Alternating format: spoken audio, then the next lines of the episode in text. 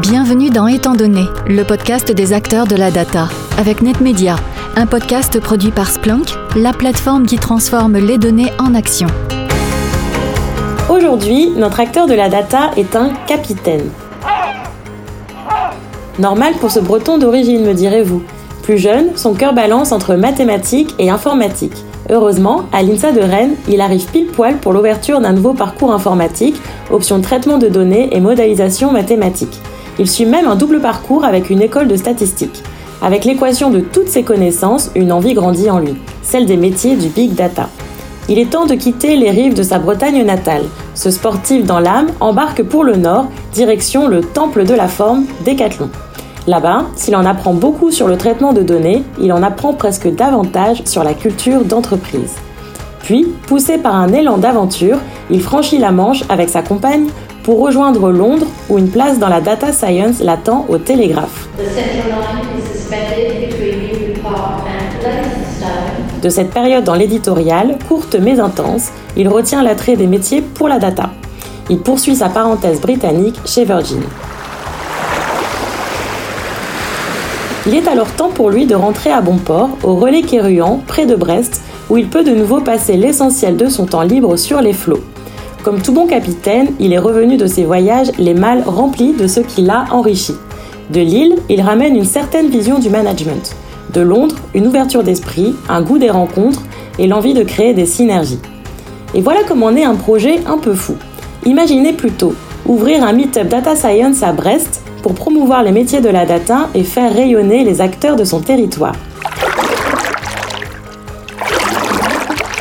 Aujourd'hui, c'est un pari réussi. Notre capitaine et ses 750 membres d'équipage fixent le cap data dans la région, avec pour point d'orgue l'organisation des AI Days. Pas étonnant alors qu'il ait rejoint l'une des organisations précurseurs du Big Data et que ce soit dans son port d'attache. Ah oui, car notre invité est aussi le Chief Data Officer de Crédit Mutuel Arkea, j'ai nommé Maxime Avez. Merci Audrey Williard, Senior Content Marketing Manager chez Splunk, notre portraitiste cette saison. Audrey reste avec nous pour échanger avec notre invité du jour. Bonjour Maxime Avez. Bonjour. Bienvenue dans le podcast Étant donné. Avec vous, nous allons parler entre autres de cadre légal de la data, d'IA responsable et d'open data. Pour commencer, vous avez mis en place chez Crédit Mutuel Arkea un data office en organisation hybride. Pouvez-vous nous expliquer comment cela fonctionne? Alors effectivement, ces dernières années, hein, de nombreux data office ont vu le jour dans les organisations, bancaires mais pas que, hein, dans tous les secteurs d'activité. Ils ont pris des formes et des rôles bien différents en fonction de la culture data des entreprises, du moment également de leur mise en place, mais également de l'ambition de l'entreprise en matière d'exploitation de ces dernières. Au Crédit Mutuel Arkea, nous avons opté donc pour un data office qui se met en œuvre dans un fonctionnement hybride. Et cette hybridation se traduit globalement sous deux grands aspects. Elle est hybride d'un point de vue des métiers, dont euh, les niveaux de maturité sont potentiellement assez différents, puisqu'on va travailler avec l'ensemble de nos directions ou de nos filiales, mais également hybride vis-à-vis de notre direction des systèmes d'information, puisque nous n'avons pas regroupé au sein de ce data office toutes les compétences data de l'IT et que nous sommes plutôt orientés dans un mode de fonctionnement matriciel pour couvrir ce volet. De ce fait, hein, le data office, il couvre globalement cinq grandes missions et il est résolument orienté sur la valorisation responsable de la donnée. Ces cinq grandes missions hein, sont transversales. Elles portent sur l'innovation.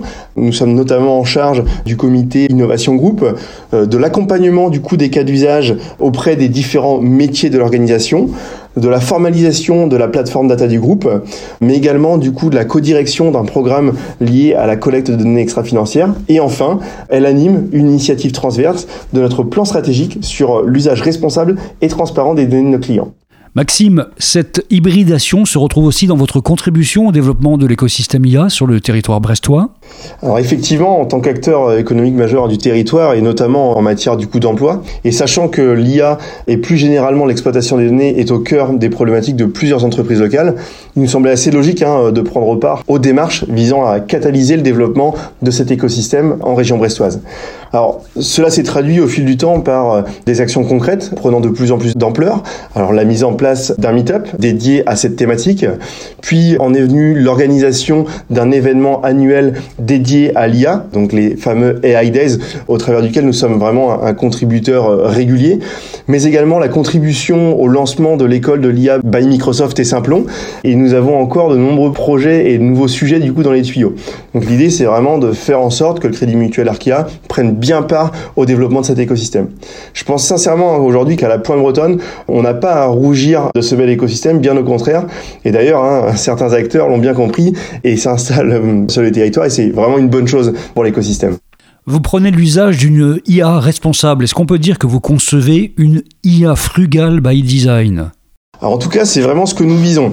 Et j'ai envie de dire, l'illustration la plus parlante et très concrète concerne un partage récent que nous avons fait en open source de travaux qui s'inscrivent vraiment tout à fait dans cette veine. On a en effet euh, développé, pour nos propres besoins dans un premier temps, un algorithme qui visait à réduire ce qu'on appelle le coût d'inférence de ce dernier. Alors, euh, je vais faire une petite parenthèse rapide sur ce qu'est l'inférence d'un modèle versus ce qu'est une phase d'apprentissage. En général, on distingue vraiment ces deux grandes phases. On va faire apprendre un algorithme, donc ce qui va consommer pas mal de ressources, mais ensuite lorsqu'on va vouloir l'utiliser pour des services, on va faire ce qu'on appelle du coup de l'inférence du modèle. Et ce qui est important, c'est que bah, ces deux phases-là sont consommatrices et que l'inférence des modèles, donc c'est-à-dire la façon dont je vais appliquer le modèle, est souvent la partie la plus coûteuse. Et donc on avait un enjeu à essayer de réduire le coût machine d'inférence de nos modèles. Et ce qui nous a particulièrement surpris, donc on arrivait euh, globalement à diviser par deux le calcul nécessaire et la puissance de calcul nécessaire à cette phase-là. Et lorsqu'on l'a mis en open source, on a été particulièrement surpris, positivement évidemment, par le nombre de téléchargements que ça a engendré. On était, l'ordre de grandeur, pour vous donner un peu d'éléments, c'est qu'on était à environ 50 000 téléchargements mensuels, et ce, depuis le mois de février. Donc c'est vraiment un succès qu'a rencontré du coup cet algorithme, et qui témoigne vraiment d'une sensibilité particulière des data scientists, et ce d'une manière générale sur cette problématique. Donc c'est bien une façon dont nous essayons de concevoir cette IA frugal by design. Et où se retrouvent les différentes couches IA dans la palette de vos activités? Alors, il existe déjà plusieurs façons d'organiser, de classifier un petit peu euh, les cas d'usage. On le fait en général en distinguant ceux qui vont directement impacter l'expérience client, englobant des sujets liés à la connaissance client, et ceux qui permettent de générer des nouveaux produits, des nouveaux services. On va ensuite distinguer une autre grande partie qui sont ceux qui vont plutôt adresser le volet dit des opérations, que ce soit des cas d'usage qui vont concerner le cœur bancaire, la gestion des risques, que ce soit des risques opérationnels, des risques de crédit, des problématiques de lutte contre le blanchiment d'argent, ou encore celles qui concernent les fonctions support. Par exemple, comment est-ce qu'on peut mettre l'intelligence artificielle au service de la gestion de notre système d'information ou comment est-ce qu'on peut être l'intelligence artificielle au service de la façon dont on gère les ressources humaines par exemple. Chez Crédit Mutuel Arkea, comment est-ce que vous utilisez les données clients, dans le respect légal évidemment, pour leur offrir une meilleure expérience?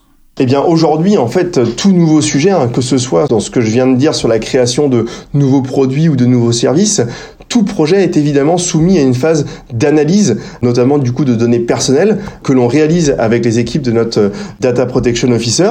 Et donc, c'est en travaillant en étroite collaboration avec les différents métiers de l'organisation qu'on arrive à concevoir ces nouveaux services et ces nouveaux produits. Par exemple, lorsque nous travaillons sur des sujets de bot, que ce soit sur du chat ou du mail, le client se voit proposer une nouvelle expérience d'interaction. La cible est bien de rendre cela le plus transparent possible, mais nous sommes bien sur un nouveau service qui impacte directement l'expérience. A contrario, lorsque nous développons des IA de reconnaissance de documents, de détection de données sensibles, de détection de fraude, nous améliorons l'expérience client en la rendant plus immédiate et plus sécurisée. Néanmoins, le client ne percevra bien souvent pas directement ces nouveautés.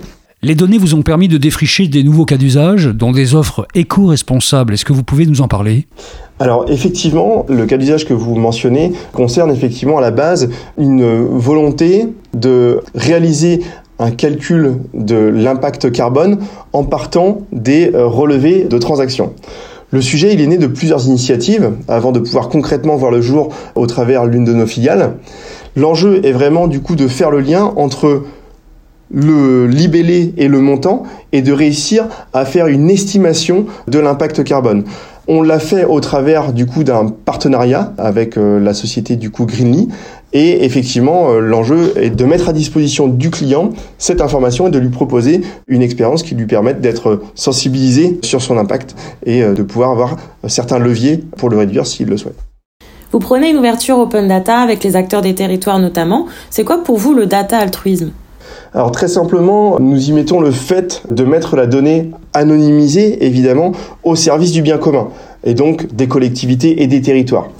Avant, dans une démarche, ce qu'on appelait du coup l'open data, on publiait un jeu de données et on espérait que des personnes viennent l'exploiter pour développer leur propre cas d'usage.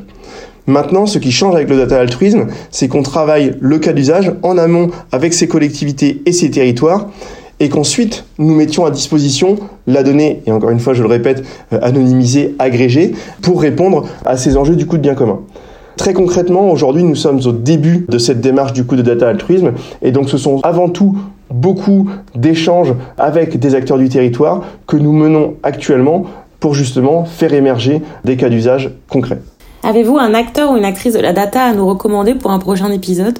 Je vous aurais proposé volontiers Gwendal Billan, qui est euh, CEO d'Actionable, et notamment pour sa vision de l'intelligence artificielle responsable. Il ne serait pas breton par hasard. Exactement. Merci beaucoup Maxime Avez. Merci à vous. Vous étiez l'invité d'Étant donné, le podcast des acteurs de la data, un podcast produit par Splunk, la plateforme qui transforme les données en action. Merci à Audrey Wouliard pour son portrait, ses questions et sa participation constante à la production, l'écriture et l'accompagnement éditorial de ce podcast, aux côtés de Thierry Bertuca de Splunk. Merci à vous de nous être fidèles. Vous pouvez bien sûr retrouver tous les épisodes précédents sur les principales plateformes de podcast.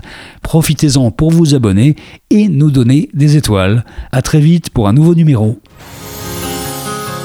Retrouvez tous les épisodes de Étant donné sur vos plateformes de podcast préférées et pour plus d'histoires autour des enjeux de la data, rendez-vous sur le site de Splunk, SPLUNK.